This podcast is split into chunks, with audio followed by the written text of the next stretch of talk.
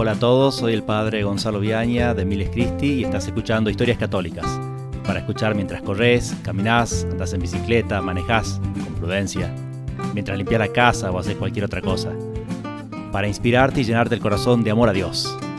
Pásasela a tus amigos, a todo el mundo. Y ahora tenemos acá al hermano Mariano. El Bete es mi amigo, el único, amigo. Saben que es difícil, era un poco difícil la consigna para mí, porque si uno le, ha leído muchos libros, depende en qué momento de la vida lo lee, le parece que le cambió la vida. Por ejemplo, eh, yo de adolescente leí Harry Potter, los siete libros, y me cambió la vida en su momento. Entonces, pero qué cosas eh, son realmente importantes, pues Harry Potter no entra. Eh, pero estos días pensando en el tema del aborto acá en México, vieron que se reavivó la discusión por los jueces que votaron, eh, me acordé que leí un libro hace unos años, antes de entrar a Miles Christi, que me llamó la atención por el título, que era La mano de Dios. Entonces es una autobiografía y uno pensaría que es de Maradona. Entonces yo creo que en su momento lo empecé a leer por eso, porque pensé que era algo de Maradona. De hecho, en esa época no leía mucho, entonces si leía tenía que tener algún interés eh, futbolístico, exactamente pero nada que ver. O sea, es la autobiografía de un doctor estadounidense que se llama Bernard Nathanson. Se escribe Nathanson, obviamente no se pronuncia así, después busquen cómo se pronuncia. Eh, y es autobiografía porque, entonces no le voy a hacer un spoiler, pero la sinopsis, digamos, del libro es que él, de familia judía, o sea, no era católico, estudia medicina, eh, le empieza a ir muy bien como médico y estamos hablando del siglo pasado, década de 60, 70. O sea, todavía no estaba, o sea, la realidad del aborto como algo legal no era como ahora. De hecho, todavía no estaba legalizado. Pero él fue de los que más impulsó en su momento la legalización del aborto. Y de hecho, lo logran y él cuenta que participó, sea que porque lo hizo él o porque de algún modo participó, en unos 75.000 abortos. Incluso, dice él, eh, de, algún hijo propio. O sea, él se juntó, se casó y cuenta en la autobiografía que creo que más de una vez eh, decidieron abortar con su mujer, ¿no? Entonces, en el, en el libro es súper sincero y, es todo recrudo eh, porque él está arrepentido, ¿no? No es que lo cuenta como una gloria. Pero, ¿por qué en la primera parte del libro describe ese personaje que era él que era un demonio, digamos, porque no le importaba nada el tema, ni, la vida ni nada, sino que detrás él captó la beta económica, o sea, vio que era un negocio realmente. Y le iba muy bien, de hecho. Pero su vida cambia cuando eh, empiezan a aparecer, eh, yo no sé si era radiografía o, ¿cómo se le dice? Si, ultrasonido. Ultrasonido, exactamente. Gracias. Entonces, cuando él empieza como médico, le tocó alguna vez hacer un ultrasonido, ahí se encuentra con un bebé dentro del vientre, ¿no? Creo que él, por lo que dice, ni siquiera había pensado, o sea, ni siquiera se preguntaba el tema ese, es como que no, no sé, nunca se le ocurrió pensar que a quién estaba matando. Pero ahí descubre, descubre eh, una vida, porque claro, ve, ve movimiento e incluso ve cuando abortan cómo sufre el bebé. Y por eso, bueno, deja el mundo del aborto, eh, y se convierte. O sea, esto no es un spoiler porque es una autobiografía, que lo puede buscar. Pero la cuestión es que encuentra a Dios y el libro se llama La mano de Dios porque él dice, Dios, de ese infierno en el que yo estaba, si no me sacaba a Dios, no me sacaba nadie. Es como que Dios, la mano de Dios lo sacó de ahí, se convirtió y, se, y pasó a ser un médico pro vida eh, con mucha energía porque él sentía que tenía que reparar mucho. Entonces es impresionante la vida de este hombre eh, tal vez lo conozcan, él después hace un documental o un video que se llama El grito silencioso, que es la imagen del bebé que están abortando y se ve que grita, no se escucha nada, obviamente. Entonces por eso se llama El grito silencioso. Entonces él después dedicó su vida a la causa pro vida. Entonces está, está bueno, eh, es un poco duro por momentos, pero la realidad, y dado que aquí en México ahora nos toca más que antes la lucha por el aborto, está bueno familiarizarse con esos temas y con gente que ya pasó, estuvo del otro lado y cuenta cómo es esa realidad. Así que el libro La mano de Dios Se los recomiendo a todos ustedes. Muchas gracias.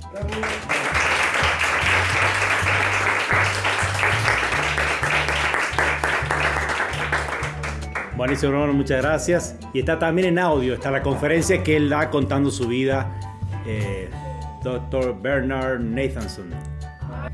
Y ahora tenemos acá a Isaac, que nos va a hablar de... Se llama Why We Are Catholic. Es un libro americano y bueno, pues igual que como hicieron los ponentes anteriores o los que hablaron antes de mí, este, pues hay que dar un poquito como de contexto, pues, ¿no? O, meternos en, el libro y el por qué a mí me marcó tanto y por qué lo recomiendo este libro. Pues yo creo que todos los que somos jóvenes, eh, en algún momento por la circunstancia en la que estamos eh, viviendo ahorita, hemos sido juzgados o criticados de alguna forma simplemente por el hecho de tener la fe, ¿no? Que tenemos. Y eso pues quieras o no te va debilitando a veces y hace que tú desistas en, pues, en tu fe o que te, te desanimes de de seguir pues, ¿no? En este camino. Y a veces, pues lo peor es que ni siquiera tenemos argumentos, ¿no? O sea, nos critican, nos dicen cosas y ni siquiera sabes cómo responder o te quedas nada más callado y te sientes como, pues triste o humillado, pues, ¿no? Entonces, creo que este libro es muy importante y sobre todo si eres una persona que siente que, que necesita su fe, pero todavía no encuentra como algo de qué agarrarse o, o todavía no se siente bien firme, creo que este libro te puede ayudar mucho y sobre todo porque muchas veces nos agarran por el lado científico, ¿no? O sea, todo ahorita es ciencia. O sea, lo que diga la ciencia, eso le creemos. Y a veces ni así, ¿no? Porque ahorita con el tema que tocaron anteriormente del aborto, las pruebas están claras, pero pues a veces no hay peor ciego que el que no quiere ver. Pero bueno, este... Este libro me gustó mucho a mí porque, como dice el título, se trata de por qué, por qué somos católicos o qué nos respalda nuestra fe como católicos y pues sí, son como más que argumentos, algo para que a ti te, te sientas más tranquilo y que estés confiado de que, de que, estás haciendo algo bien, ¿no? Y de que a, a veces ir contra la corriente es la, la, cosa correcta que hacer. No hay por qué ser borreos y dejarse llevar por lo que dice el mundo. Entonces, este libro se trata precisamente de eso. Es americano, es de, eh, de un autor americano. Y el libro te da argumentos, incluso hasta argumentos científicos, de, menciona por ahí que la partícula de Dios y ciertas cosas que al día de hoy científicos eh, muy renombrados, y creo que menciona por ahí a Stephen eh, Hawking y varios científicos que son ya de, renombre, este, hablan de eso, de que hay cosas que no podemos explicar y que ellos le han atribuido el origen y la creación de este universo a un ser supremo, ¿no? Entonces, además te pone tus argumentos pues ya un poquito más como filosóficos y mezcla ahí varias cosas pero creo que este libro es muy valioso por eso, porque a veces decimos, bueno, pero si mis argumentos son solamente de lo que yo creo, o sea, es como, como estamos hablando, si yo hablo alemán y al que yo estoy, al que yo estoy hablando habla chino, pues cómo nos vamos a entender, no se puede, ¿no? Tenemos que hablar un lenguaje intermediario y este libro pone muchas eh, herramientas, como en este caso la ciencia o argumentos un poquito más lógicos, para que tú puedas, más que defenderte, te digo, pues que te sientas como más cómodo con, con tu fe y pues pues nada, alentarlos a todos los que están escuchándolo por primera vez, el, podcast, o pues sí, que se sienten débiles, pues que le echen ganas, que lean el libro y pues que sigan escuchando el, podcast.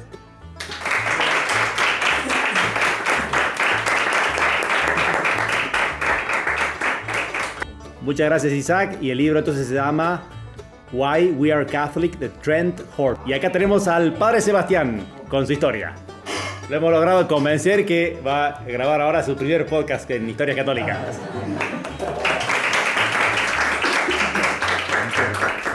Ustedes seguramente, como me ha pasado muchas veces, se pueden preguntar por qué o cómo eh, fue el camino de, si ustedes pudiesen ver fotos nuestras de cuando éramos jóvenes, de cuando estábamos en familia, en nuestra escuela primaria, en nuestra escuela de, prepa, incluso en la universidad, y cómo fue el, el, paso para llegar a ser sacerdotes y estar cumpliendo el ministerio en el cual nos encontramos. Y varias veces me han preguntado cuál fue ese punto de inflexión o cuál fue el momento en el cual incidió en mi vida justamente para que se abriese de parte en parte eh, ante mis ojos estos nuevos horizontes.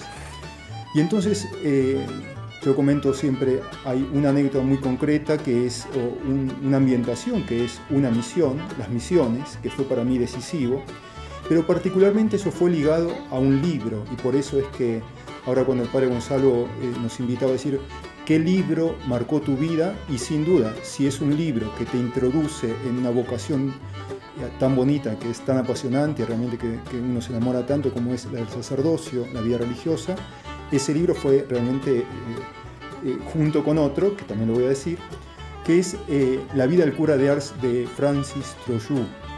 Es un libro que justamente en ese ambiente de las misiones, estábamos misionando, y yo me acuerdo muy bien en un lugar muy pobre donde estábamos alojados los misioneros, y había otros jóvenes que ahora son sacerdotes, como el padre Javier Ray, el padre Gonzalo Sanguinetti, actual superior general de la congregación Miles Christi, y estábamos viviendo austeramente en un lugar, este, digamos, dormimos en el piso, etc. Y sobre una mesita vi un libro bastante voluminoso que era El cura de Ars.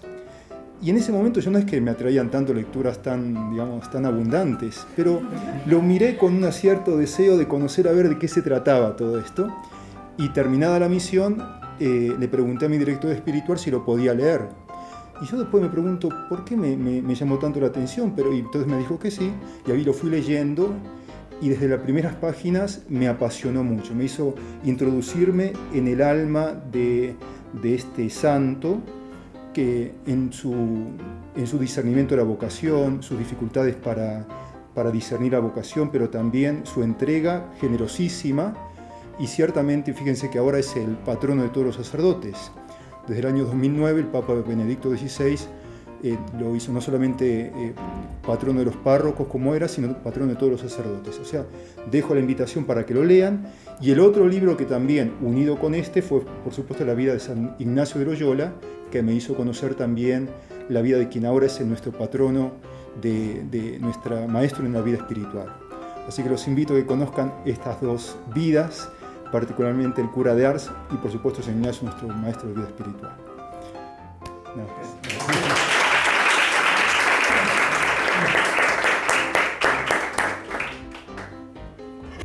Bueno, muchas gracias para Sebastián y a todos los chicos que han participado.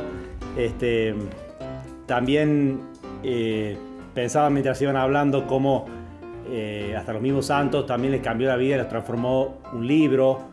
San Agustín, que escuchaba eso, toma y lee, toma y lee, y eso le, le, marcó la conversión. San Ignacio Loyola también, que fueron la, la, lectura de la vida de los santos, y así se, vemos en, en, tantas, en tantas personas que Dios habla a través de cualquier, de lo que quiera, pero los libros son un gran medio a través del cual eh, el Espíritu Santo nos inspira, ¿no? Piensen desde las Sagradas Escrituras hasta toda la vida de santos que hemos leído, este, o los que están leyendo, las primeras también, como uno ve ideales ahí también eh, que quisiera copiarse en las virtudes, o cosas exteriores que, hace, que hicieron que uno no las puede imitar, pero al menos ve el espíritu, el corazón de los santos, y eso es lo lindo que, que atrae. A todo el mundo le, le atrae la, grandeza, le atrae hacer algo grande en su vida, sabe que es una sola y el ver a alguien que ha hecho algo grande, aunque uno lo pueda copiar exteriormente, uno dice, esta vida es corta, yo también quiero hacer algo grande, ¿no? Entonces, eh, ese ejemplo de los santos que, nos va moldeando el corazón. Y también eh, libros que, aunque no sean biografías o, algo histórico, eh, también libros que nos dan ideas fuerzas entonces, donde uno saca una, idea que, uh, esta frase tal cual, nunca lo había pensado, o, esto me queda dando vuelta en la cabeza y repitiendo, y, hasta por eso, si, si el libro es, propio, es lindo también subrayarlo, marcarlo al libro, eh, si es prestado por nosotros, no lo hagan. Este, este, pero, eh, pero, digamos, hasta eh, copiar alguna de las frases, lindo también eso que, que, que realmente uno lo mastique para que llegue a fondo, ¿no? Entonces, yo también podría decir, son muchos libros que, que me han encantado y me han marcado de una forma u otra. Eh, hasta había un autor que decía algo así como que uno es lo que lee. No sé si tan así, pero casi que sí, ¿no? Este, porque eso le va dando las ideas, cómo uno piensa, cómo uno habla, eh, cómo uno ve el mundo. Eh, si tengo que elegir uno, la verdad que es muy difícil la tarea, sí, yo se la di a los demás, pero para mí es difícil también porque muchos de estos libros que han, que han mencionado también me han marcado de una, forma u otra y, y, otros mucho más también. así que simplemente por una cuestión de, practicidad, le voy a contar del libro que estoy leyendo ahora, para hacerlo más fácil, que es La familia que alcanzó a Cristo. Es un libro que se lo recomienda a mucha gente, pero nunca lo había leído. Esto es una confesión pública. había leído de chico eh, la primera parte, que son tres monjes rebeldes que cuentan cómo fundan la orden del Cister.